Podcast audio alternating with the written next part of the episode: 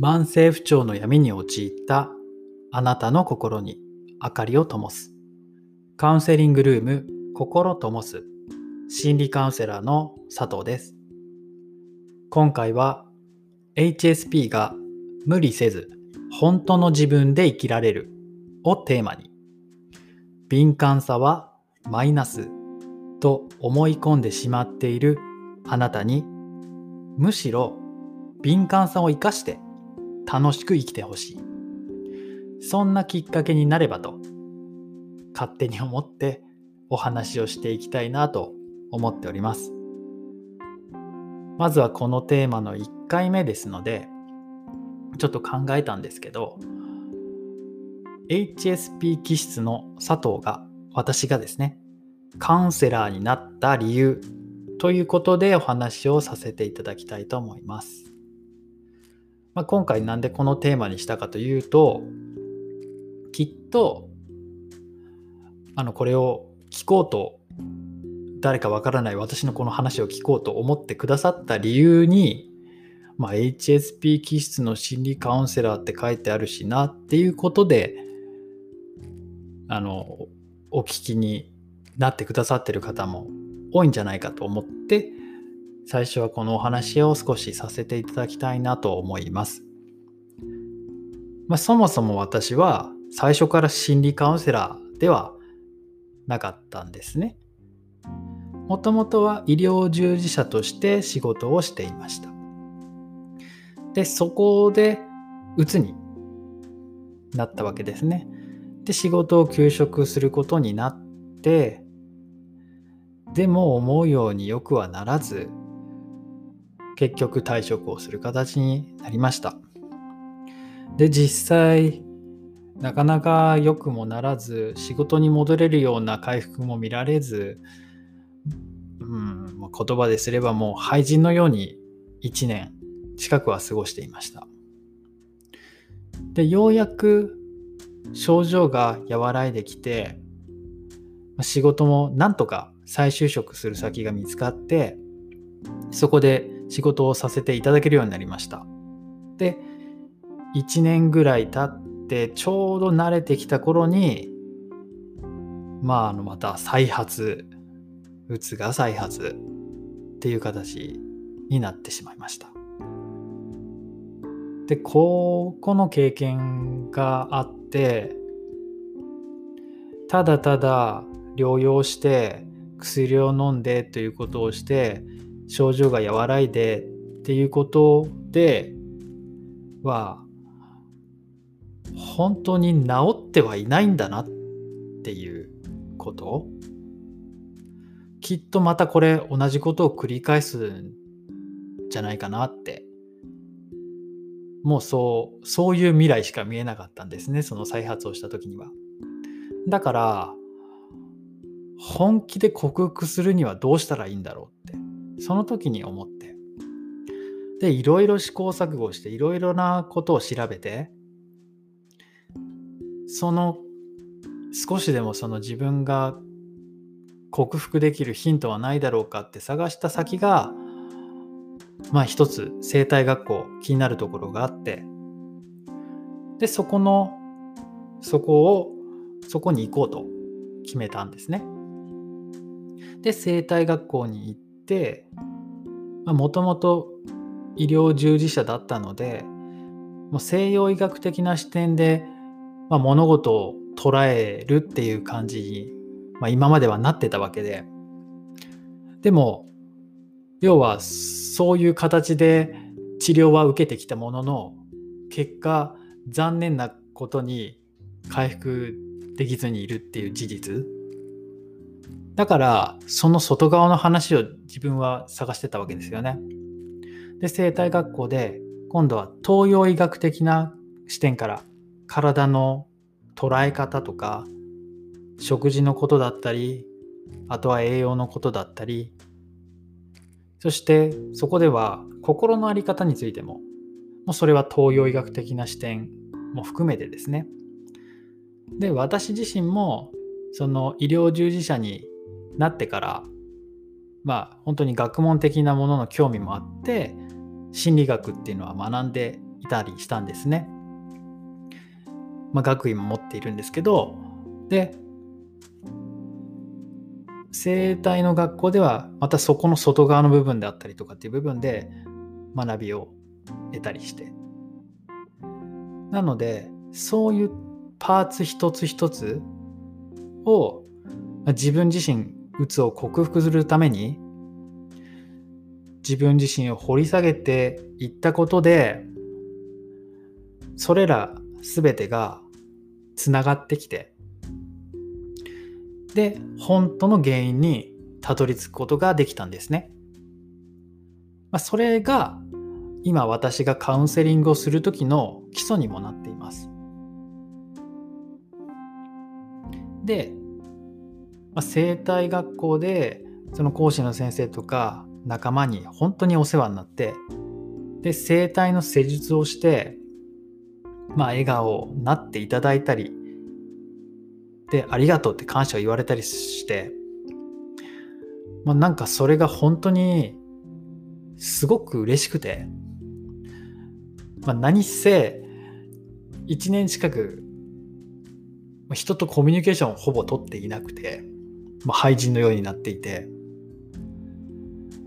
まあ、人と接するだけでちょっともう震えたりとかしてるような状況だったので、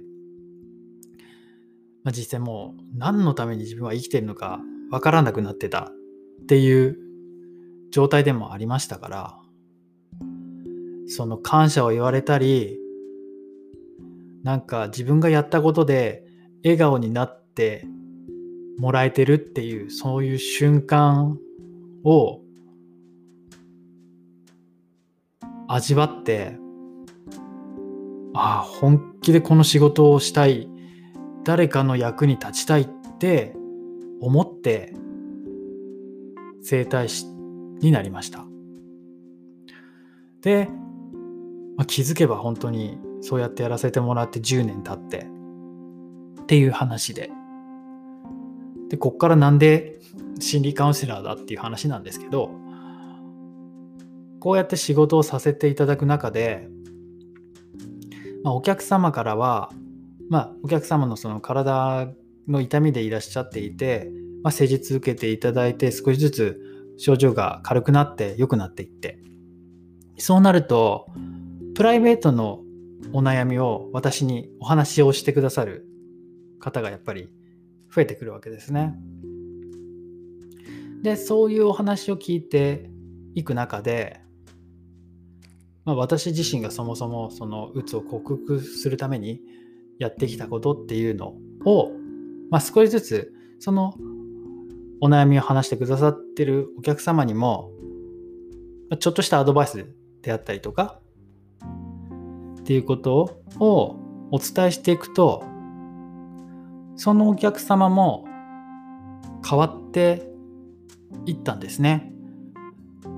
で長くいらっしゃってるお客様でそういうお話をしてくださったお客様だと、まあ、まあ1年ぐらい経ったらもう本当に今まではちょっとこういうことがあるとすぐ落ち込んだりもう自分はダメだって思ってたんだけどなんか今は全然そんな風なことは気にならなくなりましたとかねそう。今まで全然自分のことが分かってなかったんだって。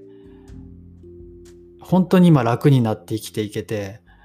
もうなんか幸せです。ありがとうございますって毎回来るたびに言われたりする方もいらっしゃるんですけど、まあ、本当にでもそういう話を聞くと本当に私も嬉しくて。でまあ、そうやってそういうお話を少しずつまあいただくようになったっていうことも一つだしあとは、まあ、整体師としてそういう形で全然仕事をしていっててもそれはそれで全然私も幸せだったしお役に立ててるのは嬉しいなと思ってたんですけどある時にやっぱり同じくお客様からカウンセリングを主にこうメインにあのやってくださったりとかはしないんですか？っていう話とかを、まあ、一人の方ではなくてもう何名かにそういうふうに言われたりとかもう私は、えっ、とあの先生にカウンセリングをしてもらいたい人が本当はいるんですよみたいなでそういうふうなことはやらないんですか？っていうことをおっしゃってくださったりとか、そういうことが本当にあって、ま、それが、まあ、一つ本当にきっかけですねあ。心理カウンセラーっていう形で仕事もしようと思ったきっかけですね。で、それで今がありますね。っていうことで、そもそももう私も HSP の気質があるし、まあ、きっとあなたもそうであったなら、あるならお分かりかと思いますが、本当に石橋を叩いて渡るというか、もう石橋を叩いて叩き壊すみたいなことをするタイプなわけです、私も。だから、いや、そんなに要望があるか分かんないじゃんって 自分も思っているし、やったところで誰も聞いてもらえなかったらどうするの？とかね。で常にやっぱりなんかマイナスの要素をすごく探してはやっぱりやらない方がいいんじゃないの？とかって思うんだけどでもでも必要としてくださる方がいるんだったらやってみようってやっぱり思うようになったしその鬱を克服するために自分が気づい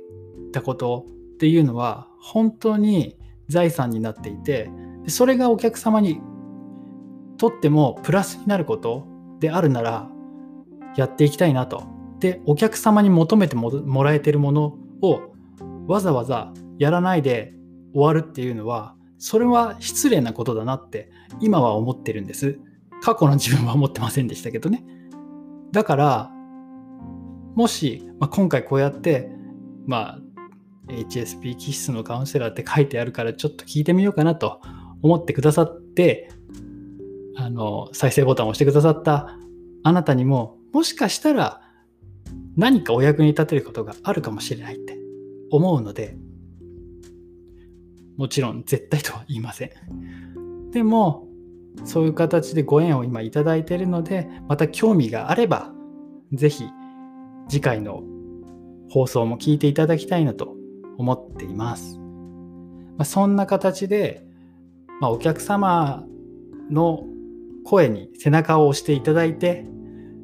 まあ、HSP 気質のカウンセラー佐藤が生まれましたという、